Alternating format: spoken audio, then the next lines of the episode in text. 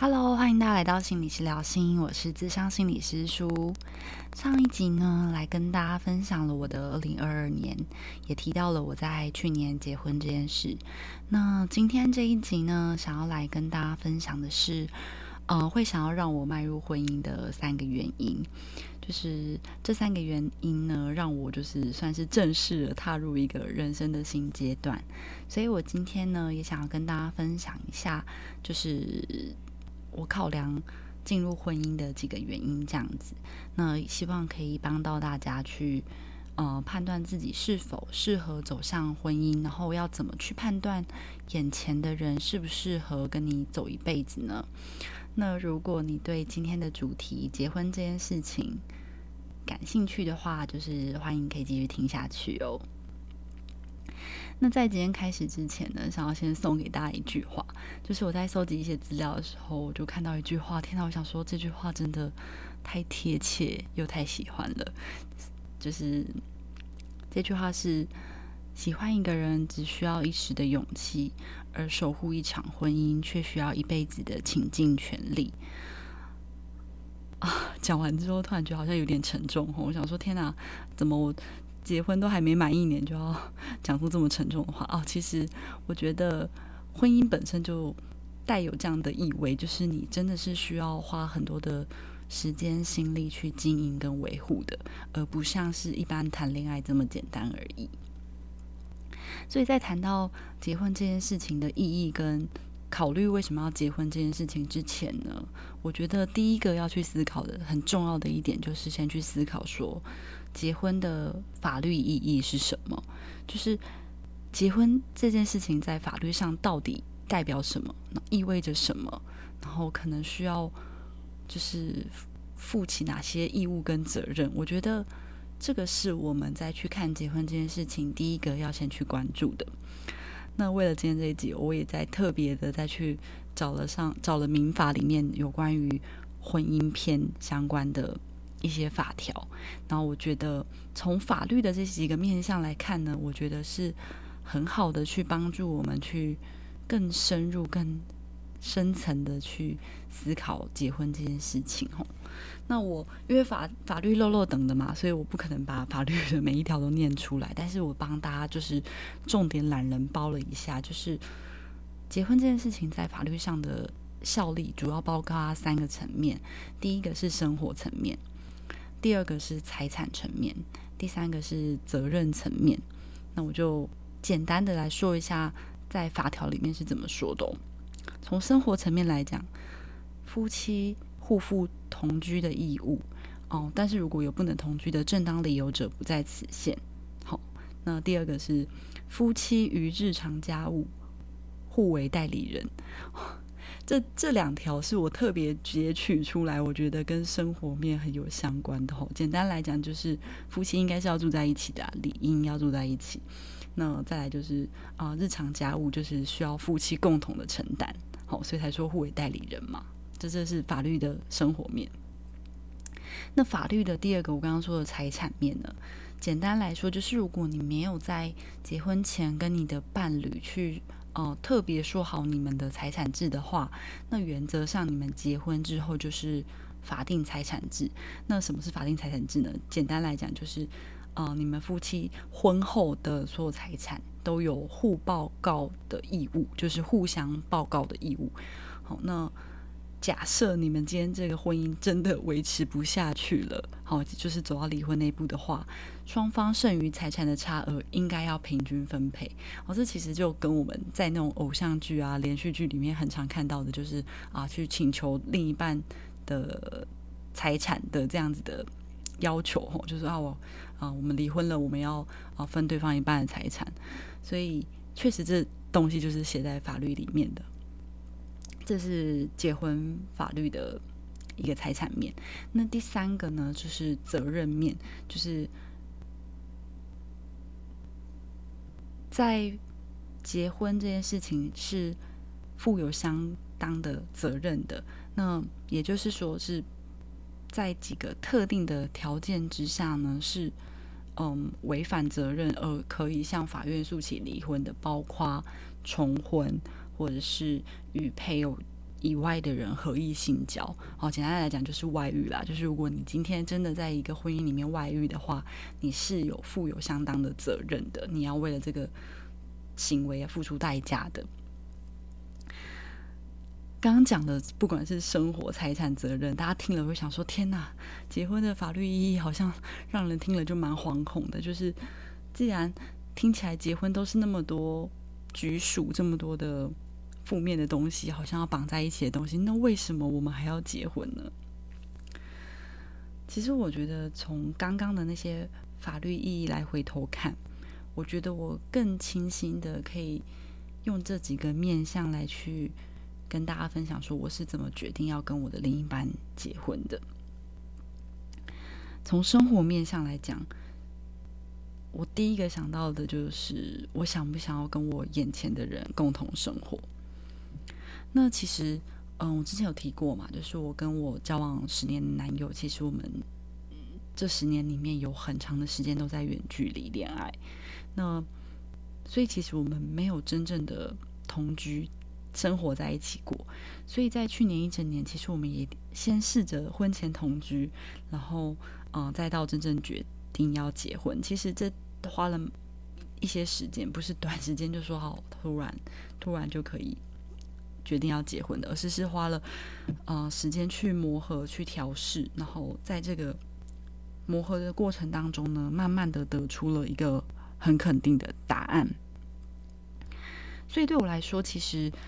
结婚不需要的是那种一时的冲动，反而是需要那种仔细的去观察彼此，然后去调和对方的习惯，然后去沟通出那些嗯我们原本以为都不重要的枝微末节。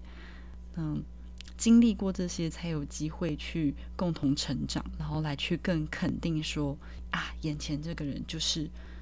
我愿意共同生活一辈子的人，我愿意去负这个同居的义务的人，那我也相信对方呢是可以在日常家务中成为我的代理人的，就是很符合的我刚刚说的那个法律意义。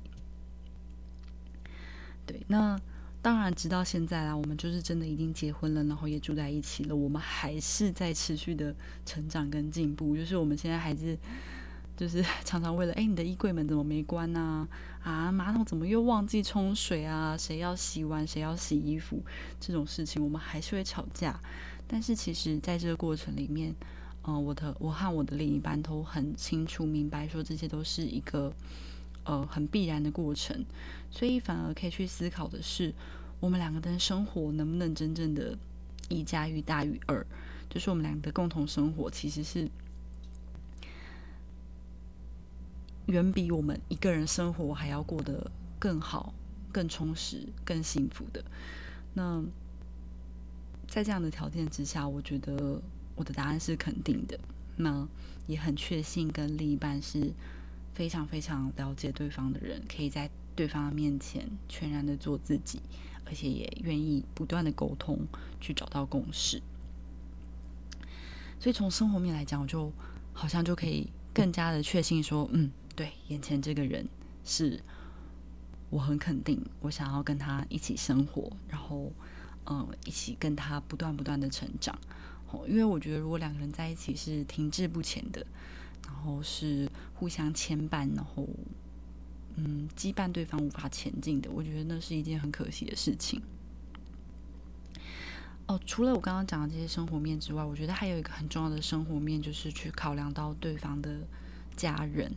就是家人这件事情，就是因为我们每个人都没办法去选择我们的家人嘛。那你能不能去接受对方的家人？你能不能去爱彼此，然后也同时爱彼此的家人？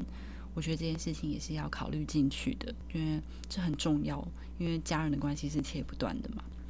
那我知道，其实有很多的人，他们都是卡在家人这一关，就是无解，就是嗯。我觉得这其实是很不容易的过程啦，就是要不断的去思考跟去判断，说，嗯，对方跟家人的关系是不是真的值得我继续更投入进去？那我刚好自己觉得我自己算是蛮幸运的，遇到就是我的老公的家人都就是非常的好，所以我就觉得这我在这一关算是蛮顺利的，就是没有卡住。那我觉得其实很多因为家人这关而卡住的朋友都很辛苦，这样子。那有时候又觉得，哎，因为家人这样卡住，就是很无解，然后又又舍不得放掉，那种很两难的心情，就是其实是很辛苦的。好，那我刚刚讲的第一个是生活面嘛，那第二个我刚刚讲的是财产面，就从法律的意义来看，就是财产面。然后用财产面来去思考，说为什么我要结婚，然后我怎么判断我要不要跟眼前的人结婚？其实我觉得我在写这个稿的时候，其实我一直在想说，哎，我直接把这么直接的这个财产啊、经济考量啊写进来，是不是觉得好像就是听起来很现实又很自私的感觉？就是哎，我是不是用财产面来去思考说要不要跟对方结婚？真的好像感觉很很，就是听起来很现实啊。但是不得不说，就是财产面在。婚姻的法律效力里面，可以说是就是占了很巨大的篇幅，它的篇幅大到实在是没有办法忽视的部分。就是因为我刚刚讲的，就是我去看了结婚的法律意义嘛，你就会发现，天哪，后面有大概三四章节都在讲，就是夫妻之间的财产制，然后跟财产义务，然后甚至离婚的那个篇幅也在讲财产的分配权等等的。所以我觉得，在考量要不要再跟眼前的人迈入人生的新阶段，要不要结婚的过程，财产面是必然要考量的一个重要的一个点啊。所以忽视的话，其实也显得很刻意，然后也显得很不真实吼。所以回到我自己身上，我觉得我自己在考量跟伴侣之间的财产面的时候，其实我考量的因素其实相对比较单纯，就是对我来说。只要有一个正当的工作跟收入，那是没有负债的。那其实现在讲的说那种有房有车，我觉得倒真的不是对我来讲真的不是很重要，因为我觉得那那些东西是可以努力来的。甚至我的努力方向 要不要是奉献我一辈子去买一栋房子，这都不一定呢。那更不用说是啊，就是 一定要有个房子有个车子才能结婚。对我来讲呢，还蛮虚无缥缈的。而且我。我的自己个人的观念里面也会觉得说啊，如果感情当中就是充斥着太多太多物质条件的时候，感觉关系就会变得太复杂了。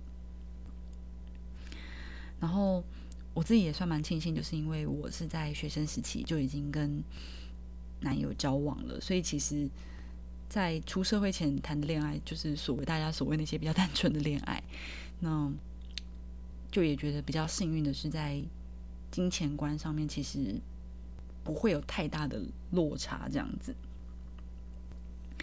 但必须说的就是，我们我跟我老公的，就是消费习惯其实还是差异蛮大的。那我们结婚之后，其实我们结婚前就已经是用公费制，就是我们两个就是有一个类似公费钱包，然后这个钱包就是我们两个各自拿出钱来，然后我们共同的消费就用这个钱包花。那其实一开始啊，这个公费制是由我来当那个管钱的人，就是我就会负责记账啊，就负责啊记我们之间的共同的支出、消费等等的。那我自己的消费习惯就是那种非常 讲难听点，就是很比较斤斤计较型的，就说哎，这个有必要花吗？或者是哎，这个要记账啊？哎，你刚刚买那个花了多少钱？你要跟我讲。好，就是我就会比较 care 这些很琐碎的细节，然后我会很追求。就是账要对啊，然后要合账啊，等等的。但你要想嘛，因为这个钱包不是只有你一个人，还有另一半的嘛。那另一半就说：“哦，我买个水要跟你报告二十块，然后啊，我买这买个什么东西也要这样讲。然后我有时候吃个冰，我就想吃很贵的冰啊。为什么你会觉得说啊，就不能花这个钱？所以其实刚开始在使用那个公费包的时候，我们两个其实很常为了钱这件事情吵架。然后我就会觉得说。啊，那也有我出的钱啊！你怎么可以就是好像都就是都不管这样子？所以一开始我管的时候，我们真的很常吵架。那到后来就有一个转折点，我就跟他说：“好，那算了算了，那你你既然你那么那么那么多想法，那你管好了。因为我当下也会觉得我很委屈啊，就说我都管钱了，我都记账了，我们每一笔消费我都把它记得清清楚楚的，你完全可以知道我们每个月花多少钱。然后我自己也觉得我很辛苦，然后我觉得我还要去控制那个呃支出什么的，然后好像又变得感觉自己是一个很小气的人，所以其实我心里也很很矛盾，跟变得有点不快乐。那后来呢？那时候还是男友啦，那时候还没结婚的时候，然后男友那时候就说：“啊，不然换我管好了。”那这次，但是你不能就是再去强烈的限制我说要怎么讲。然后他我他就也希望我可以去尊重他的记账方式，可能是用一个大方向的记账。他可能他记账方式不会像我说啊，每一笔小钱都要记，但是他会用一个大方向的方向来让我们知道说我们这个月大概花了多少钱。我一开始很挣扎，我一开始觉得说。你是不相信我吗？你怎么突然要把就是管钱这件事情、记账这件事情，就是好像是个这个权利把它拿回去了，还是怎么样的？就会觉得说你是不相信我，还是怎么样？那他就说没有，我没有不相信你，只是想说我们就交换看看。因为既然我们那么长因为钱这件事情吵架的话，那我们是不是应该要试着交换看看？说不定有我管，我们就不会那么常吵架了。那后来我也接受了这个有点像是交换工作的这种想法，然后就。真的由他来进行我们公费的管账，然后果不其然，就是我自己放下这些这个管钱，然后这个记账压力之后，我整个轻松很多，然后我就不会像之前可能为了很小的钱就跟对方吵架。那我男友也是，就是很用他的方式来让我知道说我们的钱都花去哪里了。所以后来由他管了之后，我们的吵架也确实真的变少了，然后我自己也放宽心很多。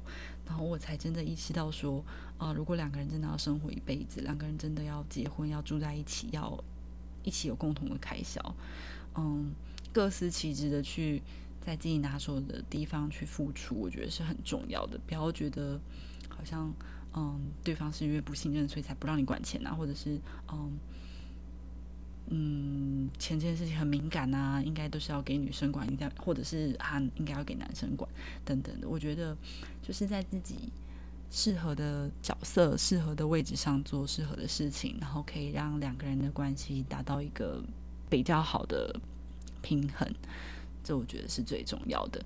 那我现在还蛮庆幸的，就是虽然现在结婚还不到一年，但是在钱方面这件事情，我们算是慢慢的找到一个平衡点，然后。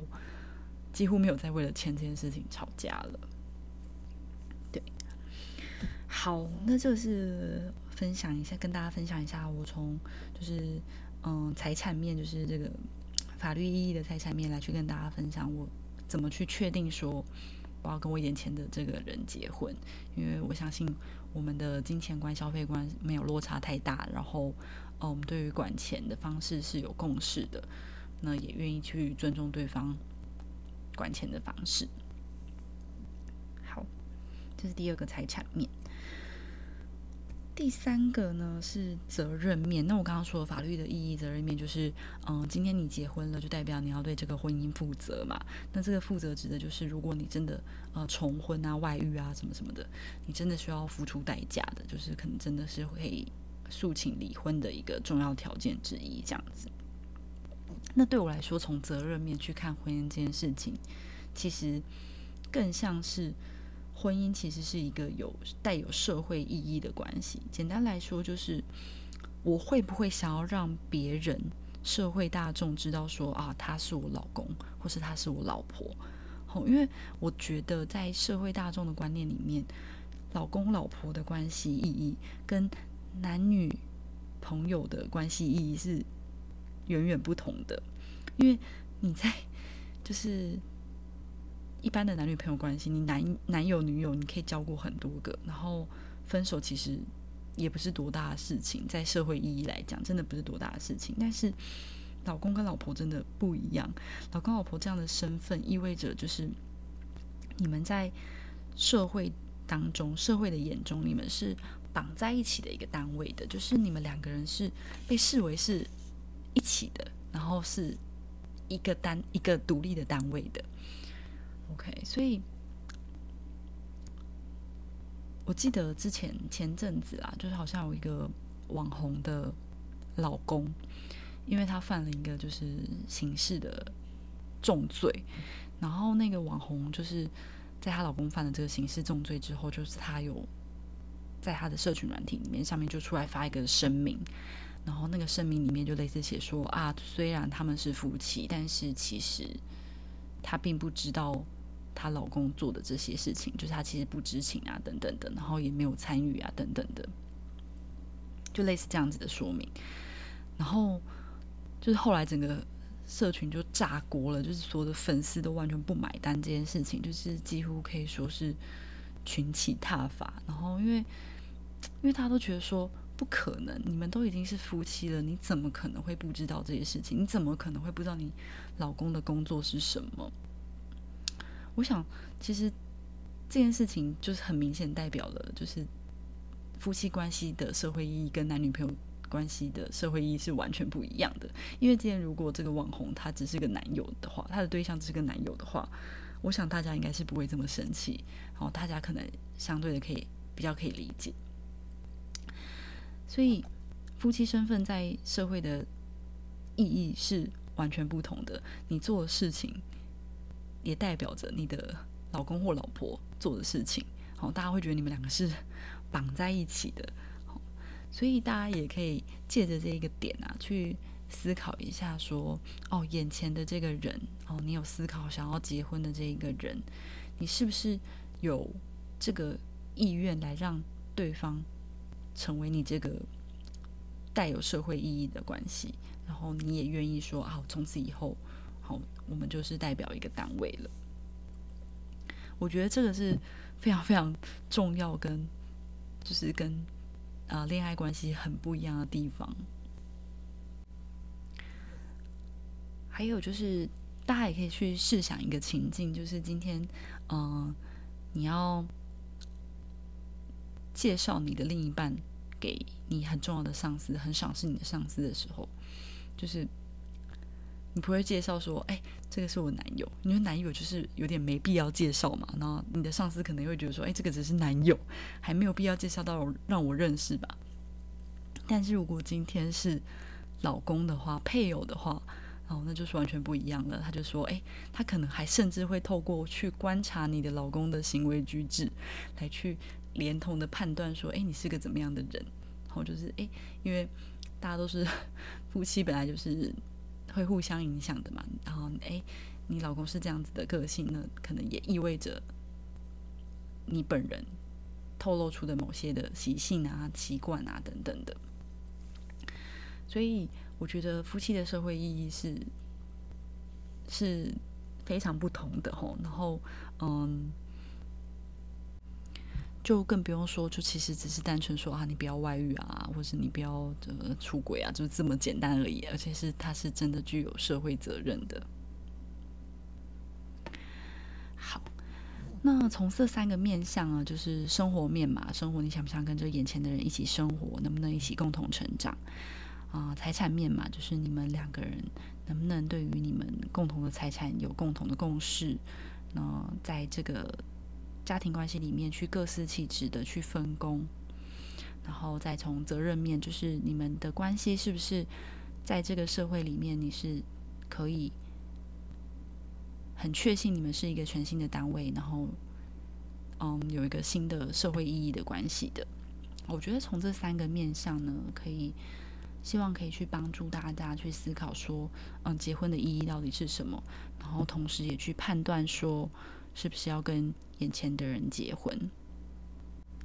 当然，你有可能就是听完之后就会想说：“天哪，好，结婚的意义跟就是他的 整个背后的所要付出的代价跟责任实在太大了。”也有可能你会想说：“啊，算，我可能就要再想一想。”然后甚至说：“好，我决定终身不婚。”我觉得这每一个选择都是都是有他的考量跟背景因素的，反而都不是那样子的一个冲动来去决定的。